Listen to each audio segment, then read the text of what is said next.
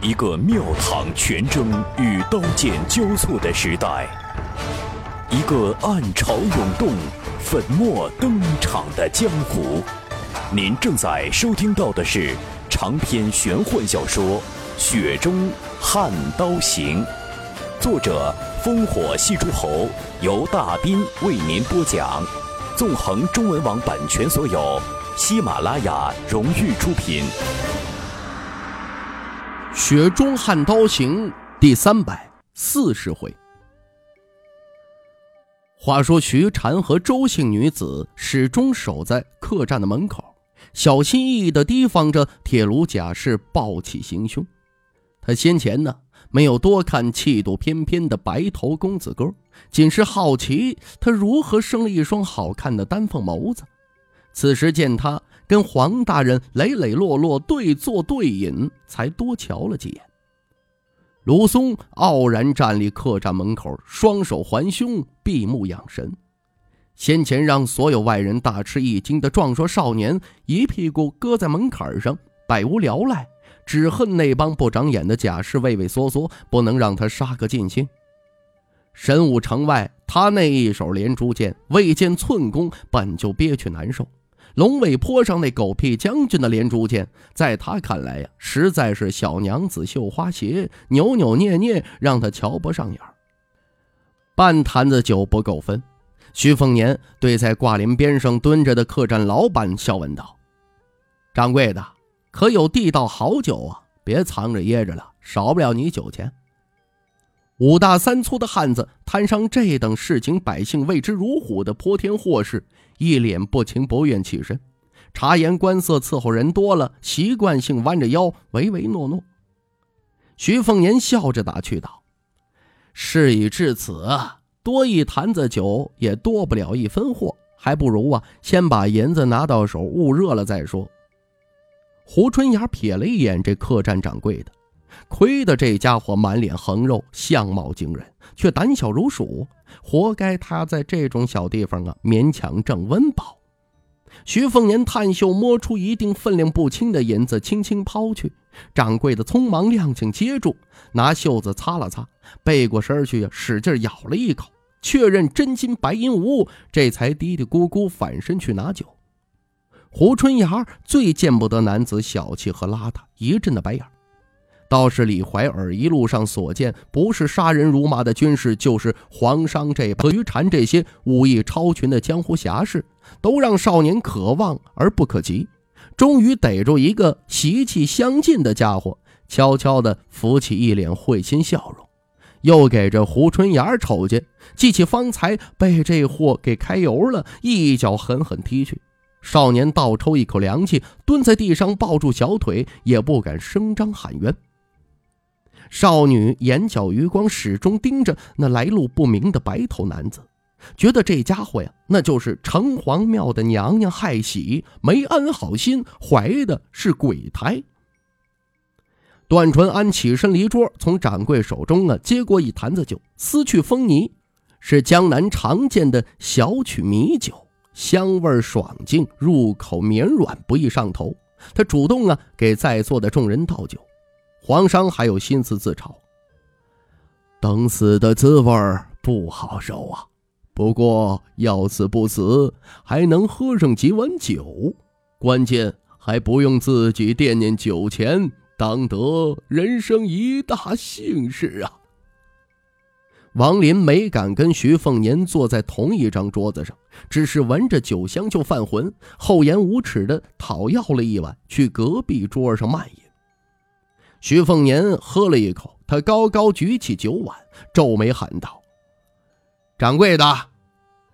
蹲在挂帘子下的汉子站起身，一脸忐忑，梗着脖子，强自硬气道：“呃，这位客官，咱可没往酒里掺水，不退银子。”徐凤年一脸的郑重其事说道：“这酒不对。”黄商一头雾水，宁宗、段纯安这两位老江湖以为酒里下了毒，当即翻脸准备动手。稍远的徐禅也握紧了棍棒，不成想徐凤年嬉笑道：“从酒里边喝出了杀气，银子呀给少了。”在龙尾坡当了很多年掌柜的结实汉子满脸茫然。徐凤年又丢过去一锭银子。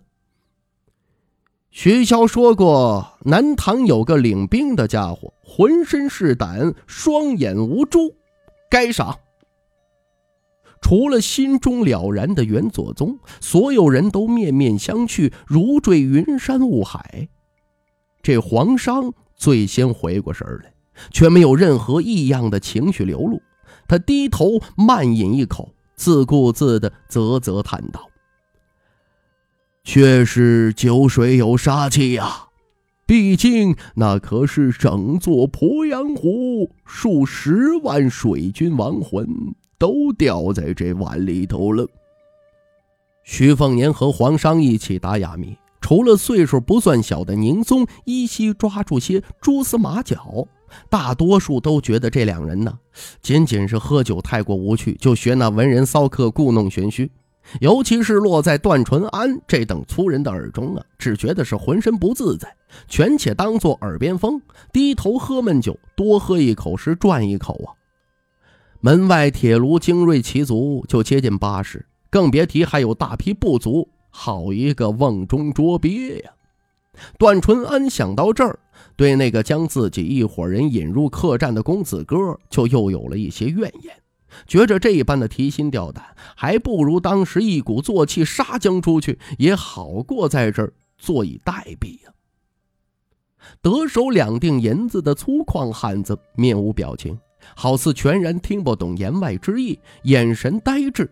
那白头小子悠然不肯消停，一边饮酒一边笑言：“招降东岳水师大都督顾准字之后。”黎阳水师如虎添翼，势如破竹，十数万大军杀到鄱阳湖，光是停在湖口之外的大型战舰“成龙”“福蟹”就有六十余艘。临危受命的鄱阳湖守将杨庄斩杀力士死战不退的同僚杜建康，接管渡部水师，强令撤出湖口和莲花洲两座要隘。溧阳水师误以为鄱阳湖水师决心突围而逃，各部争抢军功，笨重难扶的浮蟹成龙停在外江，只让清洁灵活的扇板战船悉数驶入内湖。殊不知，鄱阳湖守将让死而复生的杜建康杀了一个回马枪，此人更是亲率三千亲卫死士，将湖口狭窄水卡堵住。使得黎阳水师拦腰斩断，首尾无法呼应。再让两个儿子冲入浮蟹成龙之中，小舟装满油坛，放火烧船，与巨舰同归于尽。终于一锤定音，将原本势不可挡的黎阳水师全部截杀在鄱阳湖上。那一场传言南唐举国可见的大火，烧了三天三夜。此人儿子死绝不说，连两个出身江湖世家的儿媳妇都戎装上阵，一起殉情鄱阳湖，可谓一人白发送满门黑发人。家族香火断绝，是为大不孝。此战攻城，鄱阳湖水师登岸。此人怀必死之志，驰援京师途中，却不知南唐君主早已对黎阳招降赏赐南国公动心，怒斥此人大不忠，派遣密使赐下两壶毒酒。鄱阳湖水师不战而降，八旬老将杜建康赐死后被割头颅，装入匣中。南唐国主身披麻衣开城门，捧匣请罪，跪迎帝王师。那一日，南唐国灭。黄商在一旁火上浇油，他接口道：“事后，南唐这个亡国昏君，跟春秋其余几国的难兄难弟一起赶赴泰安城。”黎阳先帝笑言：“十数万水师战死，才拿来杜建康一人抵命，仍是欠朕一颗头颅。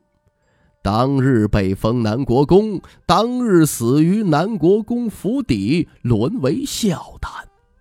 宋家老夫子编撰《春秋国史》，关于南国公是赠予恶意还是美意，跟老首府起了争执，最终折中，仅是赐下一个不恶不美的评议。南唐洪姓当年的国姓啊，如今人人皆以姓洪为耻。那客栈掌柜的那张横肉脸庞抽搐了几下，欲言又止，继而伸手抹了一把脸皮。他笑了笑，眼神不再浑浊不堪。他轻轻地走向酒桌，轻声笑问道：“几位客官，打赏乡野村夫一碗酒喝。”徐凤年摊手道：“坐。”掌柜的搓了搓手，坐下之后望向徐凤年。公子是黎阳赵沟里掌权的大人物，那可真是年轻有为，一般人可进不去那地方。徐凤年摇头一笑，跟赵沟啊勉强算是斗过，也跟北莽诸王打过交道，都是沾手就要脱层皮的难缠货色，能不碰就不碰。你放心，我这趟出门游历只是偶然经过龙尾坡。起先只是好奇，怎么有人会在这种荒郊野岭弄一家客栈？若是求财，那眼光也就太差了；说是求个安稳，那还差不多。黄大人说他会些相术，我其实也略懂一二。掌柜的分明甲子高龄，可面相还是太嫩了呀。恰巧府上有人精于面皮织造，初见面时就有些纳闷了。说实话呀。养护一张面皮跟养玉背道而驰，养玉越养越圆润如意，可一张千金难买的生根面皮也不好戴上二十年。但对此啊，我也只当做是家家有本难念的经，相逢是缘，喝过酒也就罢了。可当我走出客栈，去了茅棚赏景，视线所及。猜测天气晴朗时，可见南塘鄱阳湖。而掌柜的言语词汇，先前搭讪虽然刻意遮掩，已经跟本地口音无异，可有几个字眼儿咬得有些根深蒂固啊，分明是南唐旧音。你说巧不巧？我就是个附庸风雅的纨绔子弟，好的不学，坏的都会，又恰好对南唐音律曲调有些了解，就越发好奇了呀。掌柜老汉瞥了一眼懵懵懂懂的段纯安，继而爽朗大笑：“公子学而有术，见识博杂，真是让我这种半截身子在黄泥里的老头子不服都不行，后生可畏啊！”始终关注掌柜神情的黄商见到他那一瞥，心中悚然，赶忙着亡羊补牢，对宁宗和段纯安凝声说道：“宁兄弟，你带段大侠去门口看一看外头动静。”一身冷汗的宁宗如蒙大赦，起身拉住段纯安的胳膊，就使劲的往门口拖拽。老掌柜的身上再无半点市侩气，他淡笑道：“问个惹人厌的问题，公子对老朽好奇，老朽亦是好奇公子方才所说，对黎阳赵沟、北莽诸王都熟识，寻常世家子弟可没这份待遇。”即将入台成为京官的黄商冷不丁的插话道：“黄某人今日只占便宜喝酒。”他日只说喝酒事，若是两位信得过，我继续坐着蹭酒喝；若是信不过，不等这黄老爷子说完，徐凤年笑着提起酒坛子，给黄商还有半碗酒的酒碗倒满。都是聪明人，一切尽在不言中。您正在收听到的是《雪中悍刀行》。纵横中文网版权所有，喜马拉雅荣誉出品。